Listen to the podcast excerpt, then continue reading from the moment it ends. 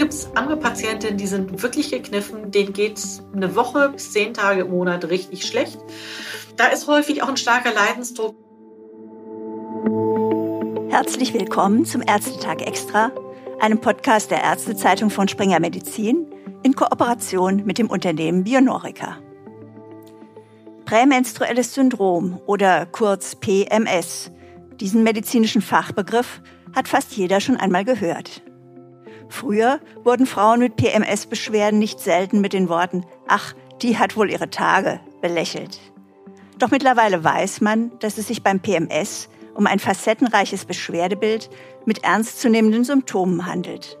Aber unter welchen Symptomen leiden Betroffene genau? Und wie können diese behandelt werden? Antworten auf diese und weitere Fragen hat unsere heutige Gesprächspartnerin Dr. Dorothee Struck. Dr. Struck ist Fachärztin für Frauenheilkunde und Geburtshilfe sowie Ärztin für Naturheilverfahren und mit einer Praxis für Frauengesundheit in Kiel niedergelassen. Mein Name ist Silke Wedekind. Ich bin freie Medizinjournalistin aus Frankfurt und freue mich jetzt auf das Gespräch mit Ihnen, Frau Dr. Struck. Herzlich willkommen. Vielen Dank, Frau Wedekind, für die Einladung. Frau Dr. Struck, können Sie uns ein Fallbeispiel einer Patientin aus Ihrer Praxis geben, bei der Sie PMS diagnostiziert haben? Ja, gerne. Es handelt sich um eine junge Patientin, 34 Jahre, die einige Monate zuvor ihre Pille abgesetzt hat, die orale Kontrazeption, wollte gerne schwanger werden, so langsam in das Thema Familienplanung einsteigen. Und ich hatte der Patientin paar Monate zuvor im Rahmen der Krebsvorsorge erklärt, wie natürliche Familienplanung geht, Körperbeobachtung, Muttermundschleim, Temperatur messen, weil sie eben auch wissen wollte, bei einem ganz leicht unregelmäßigen Zyklus, wann ist so der beste Tag zum Schwangerwerden. Sagt, die Kinderlein sollten so langsam mal kommen. Und die kam an mit ihren NFP-Aufzeichnungen und sagte, Mensch, Frau Struck, ich habe das früher in milderer Form schon mal gehabt, aber damals, bevor ich die Pille wieder eingenommen habe, bevor ich meinen Mann kennenlernte, ist mir nie so aufgefallen, dass die Symptome wirklich geknubbelt nach dem Eisprung stattfinden. Das ist immer so ein paar Tage, nachdem die Temperatur hoch ist, nachdem der Muttermundschleim trocken ist. Mir geht's einfach nicht gut. Ich habe Wassereinlagerungen in den Füßen. Im Sommer mit Sandalen geht's, aber im Winter ist es echt unangenehm. In den Schuhen, manchmal auch so ein bisschen Händen, vor allem in den Brüsten. Beim Joggen, das ist unangenehm. Ich habe aber auch so Stimmungsschwankungen. Also ich habe Tage, da ist der Kopf wie in so einer dunklen Wolke und ich habe das Gefühl, ich schaffe überhaupt nichts im Büro. Ich weiß rationell, ich schaffe das alles und sobald ich abgeblutet habe, ist das komplett wieder weg und ich weiß um meine Kompetenzen, was ich gelernt habe. Aber ich habe so Phasen, ich denke, ich schaffe das nicht, ich fühle mich leicht überfordert, habe dann auch mehr Verspannungen so im Rücken und das ist so ungefähr eine Woche vor der Menstruation beginnt. Und sobald die Blutung richtig fließt, ist es weg. Ich möchte nicht wieder die Pille nehmen, ich möchte einfach ein Kind. Was kann ich tun? Und es gibt natürlich viele schöne Möglichkeiten, diesen Frauen zu helfen. Vor allen Dingen, ich bin nun mal Naturheilgrundlerin aus der Phytotherapie. Charakteristisch für das PMS sind Ihrer Schilderung nach sowohl körperliche als auch psychische Beschwerden. Welche Symptome kommen besonders häufig vor und wann genau treten sie auf? Typisch für das prämenstruelle Syndrom, wie der Name das sagt, die Beschwerden treten vor der Menstruation auf, irgendwann zwischen Ovulation und eben dem Beginn der Monatsblutung. Aber ganz klar zu sagen ist, vor dem Auftreten oder Eintreten der richtigen Monatsblutung. Also Schmierblutungen vor der Regel ein, zwei Tage können ja durchaus normal sein, wenn der Gelbkörper am Abbauen ist, wenn die Frau nicht schwanger geworden ist. Das zählt halt nicht. Die Frauen sagen halt alle wirklich, die Menstruation muss richtig bluten. So, und wir haben einen Teil körperliche Symptome, vor allen Dingen sind da unangenehmes Brustspannen. Das langt von leichten Symptomen wie, ja, ich trage eine BH-Größe größer oder wenn ich kann, dann eher ein Sport-BH weichen, das geht schon, bis ich kann nicht die Treppe schnell runterrennen, ich gehe nicht zum Joggen, ich gehe nicht zum Sport. Es ist wirklich sehr, sehr unangenehm, erschütterungsempfindlich bei Bewegungen. Ich mag mit meinen Kindern nicht Trampolin springen, krampfartiges Ziehen im Unterbauch so ein paar Tage vor der Regel, Verspannung auch, also insgesamt so die gesamte Muskulatur. Manche Frauen sagen, als wenn die Faszien und Sehnen im Rücken eingelaufen sind. Es kann auch mal ein geblähter Bauch, so Gefühl, mh, hm, Unwohlsein im gesamten Darmgebiet auch dazukommen, ohne dass da immer gleich Blähung oder sowas dahinter sein müsste. Das Gefühl mit der Bauch ist einfach der Hosenknopf spannt, Wassereinlagerungen. Körperliche Symptome können sein, müssen nicht, genauso wie psychische Symptome. Es gibt Frauen, die haben ausschließlich körperliche Symptome.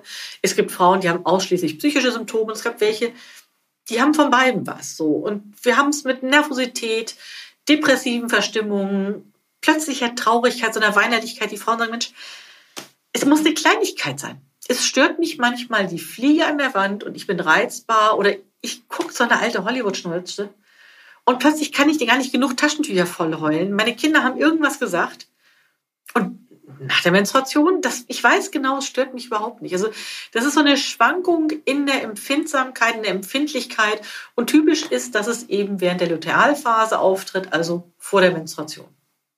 Kopfschmerzen können auch noch sein oder eben, dass Frauen, die zur Migräne neigen, viel leichter in einen Migräneanfall reingetriggert werden. Sind denn die genauen Ursachen für das PMS aufgeklärt? Leider nicht. Es gibt keine eindeutige Ursache. Es kommen ganz, ganz häufig Patientinnen an und sagen, können Sie mir nicht mal Blut abnehmen? Da muss doch was in meinem Hormonstatus sein. So, natürlich kann zum Beispiel eine leichte Hyperprolaktinämie ein PMS fördern. Hyperprolaktinämie, das stört einfach das Pulsationsmuster der Gonadotropin-Releasing-Hormone, die normalerweise in so einem ganz spezifischen Rhythmus kommen. Aber nicht alle Frauen mit PMS haben erhöhtes Prolaktin. Das wird übrigens immer während der Regelblutung gemessen. Und man sollte die Patientin fragen vor der Abnahme, ob sie eben sich am Morgen vorher die Brüste eingecremt hat oder der Ehemann beim Geschlechtsverkehr da aktiv war, gespielt hat, weil einfach Berührungen an der Brust den Prolaktinspiegel nach oben treiben können. Das ist ja auch der Sinn, wenn das Kindchen beim Stillen so mit den Händen an der Brust spielt, dann geht es natürlich hoch, Milch wird angefordert und physiologisch kurz vor der Regel steigt der Prolaktinspiegel auch. Das heißt, da kommt es manchmal zu Fehldiagnosen oder eben auch der Frauenarzt untersucht die Brust, die Frauenärztin tastet ab und dann wird Blut abgenommen. Also möglichst sollte das eben ohne Manipulation an der Brust in 12 bis 24 Stunden vorher abgenommen werden. Nicht alle haben das. Es haben auch lange nicht alle Frauen einen niedrigen Progesteronspiegel. Es wird ja immer gesagt, es ist eine Östrogendominanz, zu viel Östrogen in der zweiten Zyklushälfte. Das lässt sich laborchemisch so nicht verifizieren. Es lohnt sich von daher nicht unbedingt Blut abzunehmen. Es ist eher funktionell. Wir wissen noch nicht so viel darüber, wie die Progesteronrezeptoren tatsächlich darauf reagieren. Und Spezialisten wie Professor Michael Ludwig aus Hamburg, die sich wirklich mit Endokrinologie auskennen, sagen, bei Verdacht auf PMS ist, zählen die Symptome, das, was die Patientin schildert, der Zeitrahmen, wo sie die Symptome angibt und nicht das Labor. Das kann man sich in vielen Fällen sparen. Welche Fragen stellen Sie Ihren Patientinnen dann, um diesem Problem PMS auf die Spur zu kommen? Die erste Frage ist erstmal, sind die Beschwerden wirklich nur nach dem Eisprung? Wie viele Tage vor der Regel tritt es auf? Und eine ganz, ganz wichtige Frage ist auch, gibt es Symptome, die den ganzen Zyklus über da sind, aber schlimmer werden in der Woche, den zehn Tagen vor der Regelblutung? Weil wir es häufig haben, dass ein PMS zusammen auftritt mit anderen Beschwerden, zum Beispiel eine Frau, die eine Essstörung hat im Sinne von Binge-Eating. Das exazerbiert häufig, so sieben Tage vor der Regel das heißt, es kommt eine Grunderkrankung dazu, wird aber durch diese Störung, wie wir vermuten, im Hypophysen, Hypothalamus, Ovar-Regelkreis dazu, dass diese Symptome dann nochmal schlimmer werden. Oder hat die Patientin ohnehin mit depressiven Verstimmungen zu kämpfen, leidet sie unter Ängstlichkeit, unter Angststörung und exazerbiert das. Also in erster Linie ist erstmal das prämenstruelle Syndrom eine Ausschlussstörung. Hat die Patientin eine andere Primärerkrankung, hat sie noch was anderes? In dem Moment, wo die Patientin sagt, ja, das ist manchmal vor der Regel, aber auch nach der Regel. Wenn die Symptome da gleich sind, kann es kein PMS sein. Ich wollte wirklich neulich meine Patientin überzeugen, dass sie ein PMS nach der Regel hat. Immer drei Tage nach der Regel, das geht per Definition nämlich. Ja, ein anderes hormonelles Problem, prämenstruelles Syndrom, typisch einfach in der Lutealphase die Beschwerden. Und wichtig, wir müssen gucken, hat die Patientin noch was anderes? Gibt es Differentialdiagnosen? Es ist letztendlich eine Anamnese bezogene Diagnose aus dem, was die Patientin erzählt, raus mit dieser klinischen Symptomatik vor der Regel, da entsteht die Diagnose. Welche Differentialdiagnosen kommen für das PMS in Frage? Und wie lassen sie sich abklären? Also erstmal grundsätzlich, wenn je nachdem ist es körperlich oder ist es psychisch. Bei den psychischen Erkrankungen, wir haben ja verschiedene Fragebögen, zum Beispiel zu Depressivität, Angststörungen. Es lohnt sich dir mal, die Patientin auch ein, zwei Monate ein Symptomtagebuch führen zu lassen, im Zusammenhang mit einem Zyklustagebuch, das wir zuordnen können. Wann tritt das tatsächlich auf? Es gibt Patientinnen, die haben eine Depression oder depressive Verstimmung, die sich bei jeder Hormonverschiebung verschlimmert. Das heißt, die haben es auch vor dem Eisprung, kurz vor dem LH-Gipfel, wenn das Östrogen steigt. Die haben es häufig auch während der abklingenden Menstruation im Östrogen-Nadir. Das hat dann nichts mit einem PMS zu tun. So, Depressionen, Angststörungen, Essstörungen. Viele Frauen beim PMS klagen über so Heißhungeranfälle, Gelüste. Plötzlich so die Tafel Schokolade verdunstet und keiner weiß, wo sie geblieben ist gibt da die Süßfraktion und die Salzigfraktion. Aber die Frage ist halt, ist es wirklich ein PMS? Oder hat sie das immer? Kompensiert sie vielleicht psychische Beschwerden immer über Essen? Es gibt Menschen, die einfach Essen benutzen, um ja ungewollte negative Gefühle zu kompensieren. Ich muss natürlich mal gucken, ist die Hyperprolaktinämie stark? Vielleicht braucht die Patientin MRT vom Kopf, hat einen Hyperphysentumor. Das heißt, ich muss mir erstmal anhören, was liegt dem Ganzen zugrunde. Migräne, Allergien, Diabetes mellitus. Die Diagnostik entscheidet sich nach dem, was die Patientin erzählt. Ist es eher körperlich, ist es eher psychisch? Gebe ich ihr erstmal einen Symptomfragebogen mit, halte sie an, ein Zyklustagebuch zu führen? Oder sage ich, okay, Hyperprolaktinämie, Sie kommen bitte morgen früh zum Blutabnehmen, wenn ich da einen Verdacht habe. Bitte vorher nicht irgendwie die Brust eincremen, Ehemann nicht dran spielen lassen, ich sehe zu, dass ich nicht abtaste, erkläre ihr das auch, warum das so ist oder meine Arzthelferin machen das. Das heißt, die Differentialdiagnose wird es gibt nicht die Diagnostik und das ist das Problem beim PMS. Es gibt auch nicht, ist es nicht so einfach zu diagnostizieren, sondern ich muss erstmal in ganz viele Richtungen denken, je nachdem, was die Patientin mir erzählt. Und dann muss ich halt schauen, Diabetes mellitus natürlich, erstmal nüchtern Blutzucker, vielleicht ein Hummer-Index, kommt drauf an. Und wie hoch ist Ihrer Erfahrung nach der Leidensdruck bei den betroffenen Frauen? Auch da ist es total unterschiedlich. PMS ist eine Schwierigkeit, weil es ein bisschen ein Chamäleon ist. Es kann sehr unterschiedlich aussehen. Es kann sehr unterschiedlich wahrgenommen werden. Es gibt Patientinnen, wenn man genau nachfragt, ja, ich habe in der zweiten Zyklushälfte Symptome, aber eigentlich stört mich das gar nicht so. Ich kenne tatsächlich auch Patientinnen, die diese prämenstruelle Überempfindlichkeit sogar nutzen. Das sind so Künstlerinnen gerade, die sagen, ja, ich bin dann sehr, sehr sensibel, ich bin psychisch empfindlich, aber das ist die Zeit, wo mich auch die Muse küsst. Ich habe total tolle Ideen für Musik, für Malerei. Ich mache dann ganz viel Skizzen. Die Frage ist, wie empfindet das jemand? Und die Frage ist auch, wie stark sind die Symptome? Jemand, der leichte Brustspannen hat und sagt, na gut, dann habe ich halt ein Sport-BH mit C-Körbchen statt mit B-Körbchen für eine Woche im Monat. Ich habe vielleicht, wenn ich zu Hause im Homeoffice sitze, eher nicht die enge Anzughose an, sondern die weiche Joggingbuchse. Das sieht halt keiner. Die kommt damit gut klar. Und dann gibt es andere Patientinnen, die sind wirklich gekniffen. Denen geht es eine Woche bis zehn Tage im Monat richtig schlecht. Da ist häufig auch ein starker Leidensdruck, weil sie merken, sie sind der Familie, dem Partner, Angehörigen nicht so gegenüber, wie sie es gerne würden.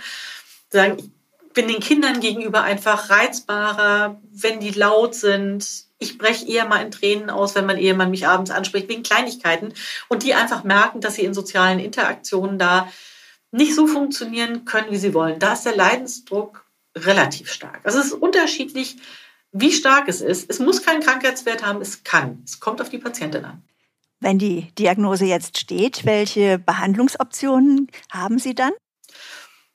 Das Problem ist, es gibt keine Patentlösung. Und ich kann natürlich einer Frau anbieten, dass sie eine orale Kontrazeption nimmt. Gerade wenn eine junge Frau auch verhüten möchte, ist das natürlich, ich sage mal, zwei Fliegen mit einer Klappe. Sie hat gleichmäßigen Hormonspiegel. Wir finden häufig ein Präparat, was sie gut verträgt. Und das kann eine ganz wunderbare Lösung sein. Natürlich ist auch immer wichtig, erstmal auf Lebensstil zu achten. Ausreichend Schlaf ist total wichtig. Wir wissen zum Beispiel seit einiger Zeit, dass ein hoher Zuckerkonsum vermehrt Magnesium über die Niere ausscheiden lässt. Und das ist halt gerade so das Problem bei der Fressanfall-Süßfraktion vor der Regel. Die futtern dann wirklich manchmal zwei Tafeln Schokolade am Tag, die Patientin, weil sie so einen Hunger haben. Also auf diese Süße, also diese Gelüste. Und im Moment haben sie das Gefühl, es geht besser. Das Problem ist, es schwemmt einfach Magnesium auf und damit verstärken sie natürlich, weil Magnesiummangel Muskelkrämpfe fördert, die Unterbauchkrämpfe. So, da muss ich einfach gucken, kann sie sich vielleicht mit einem Smoothie anfreunden? Kann sie sich mit irgendetwas anderem anfreunden, was nicht schnell verfügbare Kohlenhydrate hat? Und kann sie eventuell dann, wenn sie merkt, boah, jetzt kommt so ein Süßhungeranfall an, vielleicht mit einem leicht bioverfügbaren Magnesium, Magnesiumtricitrat oder ähnlichem gegensteuern. Ausreichend Schlaf, Stressmanagement ist total wichtig. Ich bin ja auch Hypnosetherapeutin, mache Selbsthypnosekurse mit Frauen. Das hilft häufig, Symptome zumindest zu lindern und auch besser umgehen zu können mit diesen negativen Gefühlen. Ausgewogene Ernährung, Rauchen abgewöhnen ist auch immer ganz wichtig, genauso wie nicht zu so viel Alkohol in der zweiten Zyklusphase. Eugen Roth hat mal so schön gedichtet. Zum Doktor du nicht gehen brauchst, solange du noch trinkst und rauchst. Wozu sich erst verschreiben lassen, wenn du selbst weißt, bleiben lassen? Ja, also erstmal so diese Alltagsnoxen weglassen. Und dann ist für mich immer möglichst eine Therapie, die für die Patientin sanft ist. Ich stehe sehr auf Heilpflanzen. Natürlich kann man den Patientinnen auch Analgetika anbieten, wenn sie über krampfartige Unterbauchschmerzen klagen. Hilft natürlich, die Patientinnen wollen das nicht unbedingt. Es gibt gerade in den USA seit einer Weile auch die Tendenz, Antidepressiva nur zyklisch zu geben. Also ich habe noch im Studium gelernt, dass die langfristig gegeben werden, dauerhaft erst anfluten müssen. Es gibt mittlerweile so eine Schule, die sagt, gerade wenn prämenstruelle Beschwerden eigentlich nur psychisch sind, sehr ausgeprägt, kann man auch ab Eisprung dann nur für 14 Tage zum Beispiel Serotonin-Reuptake-Hämmer geben. Damit wollen sich viele Patientinnen aber nicht wirklich anfreunden. Und von daher ist mein erster Ansatz neben Lebensstilveränderungen, wo irgend möglich, immer erstmal Phytotherapie. Was spricht aus Ihrer Sicht am meisten für diese Phytotherapie? Gute Verträglichkeit bei sehr, sehr vielen Patienten. Natürlich nicht bei allen. Bei jedem Medikament, was wirkt, hat man auch mal Patienten dabei, die es nicht gut vertragen. Insgesamt werden Phytotherapeutika aber sehr gut vertragen. Und ich habe zum Beispiel beim Mönchspfeffer, der wissenschaftlich nachgewiesen den Prolaktinspiegel leicht senkt. Ganz hohen bei einer Patientin, die einen Hypophysentumor hat, kriege ich damit nicht eingefangen. Aber ebenso diese leichte Prolaktinerhöhung, die wir häufig bei PMS-Patientinnen sehen, die kriege ich damit innerhalb von zwei, drei Monaten nachgewiesen in den hochnormalen Bereich. Das heißt, ich habe da auch eine kausale Therapie, wenn das bei der Patientin der Fall ist. Orale Kontrazeptiva sind natürlich auch eine Option, wenn die Patientin das möchte. Ich habe viele Patienten mit Kinderwunsch, die finden die Idee, die Pille zu nehmen, natürlich überhaupt nicht toll, weil sie möchten ja gar nicht schwanger werden. Und wir haben zum Beispiel beim Mönchspfeffer auch den Nachweis, dass innerhalb von drei Monaten die Qualität des Gelbkörpers und die Menge des ausgeschiedenen Gelbkörperhormons von den Eierstöcken deutlich steigt. Das heißt damit eben auch etwas, was die Schwangerschaftsrate verbessern kann. Ich finde Phytotherapie prima, Erfahrung ist gut, aber es ist nicht das Patentrezept für alle Patienten. Das haben sie aber nie bei PMS. Und gibt es ganz konkrete äh, Phytotherapeutika, die Sie Ihren Patientinnen empfehlen? Also diese Mönchspfefferpräparate auf jeden Fall? Also Mönchspfeffer ist eigentlich die wichtigste Pflanze beim PMS. Ist es nicht die einzige. Es gibt auch andere. Zum Beispiel, was oft in die Wechseljahresecke geschoben wird, so die Traubensilberkerze. Gerade bei Frauen einem sehr kurzen Zyklus, wo sie Betonung auf so aggressiven Schüben, so äh, äh, äh, leicht genervt ist. Ich kombiniere das auch gerne mit Mönchspfeffer, aber grundsätzlich ist Mönchspfeffer erstmal eine Pflanze, die mir als erstes den Kopf kommt. Die ist lange im Einsatz. Wir haben tatsächlich vor 2000 Jahren schon die ersten therapeutischen Beschreibungen aus dem alten Rom von Dioskurides. Ähm, die Wirkung ist gut belegt. Wichtig ist, dass die Wirkung für alkoholische Extrakte belegt ist. Ich erlebe immer wieder Frauen, die mit irgendwelchen Kräutertees und Nahrungsergänzungsmitteln ankommen und da ist dann in dem Teeaufguss Mönchspfeffer drin. Wenn die Wirkstoffe aber lipophil sind, brauche ich tatsächlich einen Alkohol, um die aus der Pflanze raus zu extrahieren und dann zur Verfügung zu stellen. Und es ist im Moment unglaublich viel ja, merkwürdiger Kram, gerade im Internet zu bestellen, so an zyklusbezogener Nahrungsergänzung wo ich denke, also Mönchspfeffer, nein, das ist ein alkoholischer Extrakt. Im alten Rom wurde es in Wein eingelegt. Die hatten zwar noch keine Ahnung von Biochemie, aber haben sich auch irgendwo Gedanken gemacht, was wirkt am besten, was wirkt nicht. So, Anwendung beim Mönchspfeffer ist nicht nur beim PMS, sondern auch so Regeltempostörungen, vor allem der verlängerte Zyklus, Mastodynie, das kann ja auch mal isoliert vorkommen. Spannende ist, wir haben auch Krampflösenwirkungen mittlerweile nachgewiesen, auch bei der Dysmenorrhoe hervorragend. Was ich sehr schön finde, gerade wenn hoher Leidensdruck ist, wir haben mittlerweile auch höher dosierte 20 Milligramm Mönchspfefferextraktpräparate in der Apotheke. Und es lohnt sich häufig, gerade wenn die Patientin hohen Leidensdruck hat, gerade wenn wir so diese krampfartigen Unterbauchschmerzen haben, psychisch so diese Weinerlichkeit, Depressivität, dieses, oh, mir geht so schlecht, ich kriege den Hintern nicht vom Sofa hoch. Wenn das dominiert, zumindest für die ersten drei, vier Monate mal hochdosiert einzusteigen und dann zu gucken, wie ist es für die Patientin? Kann sie eventuell runterdosieren? Kommt sie damit klar? Was auch für die Patientin oft ein sehr gutes Gefühl ist von, mir geht es besser, aber ich muss es nicht sofort vollständig absetzen. Niedrig dosierte Präparate haben wir sehr lange auf dem Markt, die funktionieren auch, aber gerade bei starker Beschwerdesymptomatik lohnt es sich mit einer höheren Dosierung anzufangen. Vielen herzlichen Dank, Frau Dr. Struck, für diese interessanten Informationen zum PMS und die Möglichkeit, die Beschwerden mit Phytopharmaka effektiv zu lindern. Vielen Dank auch an alle Zuhörer. Bis zum nächsten Mal. Vielen Dank für die Einladung, Frau Wedekind. Tschüss!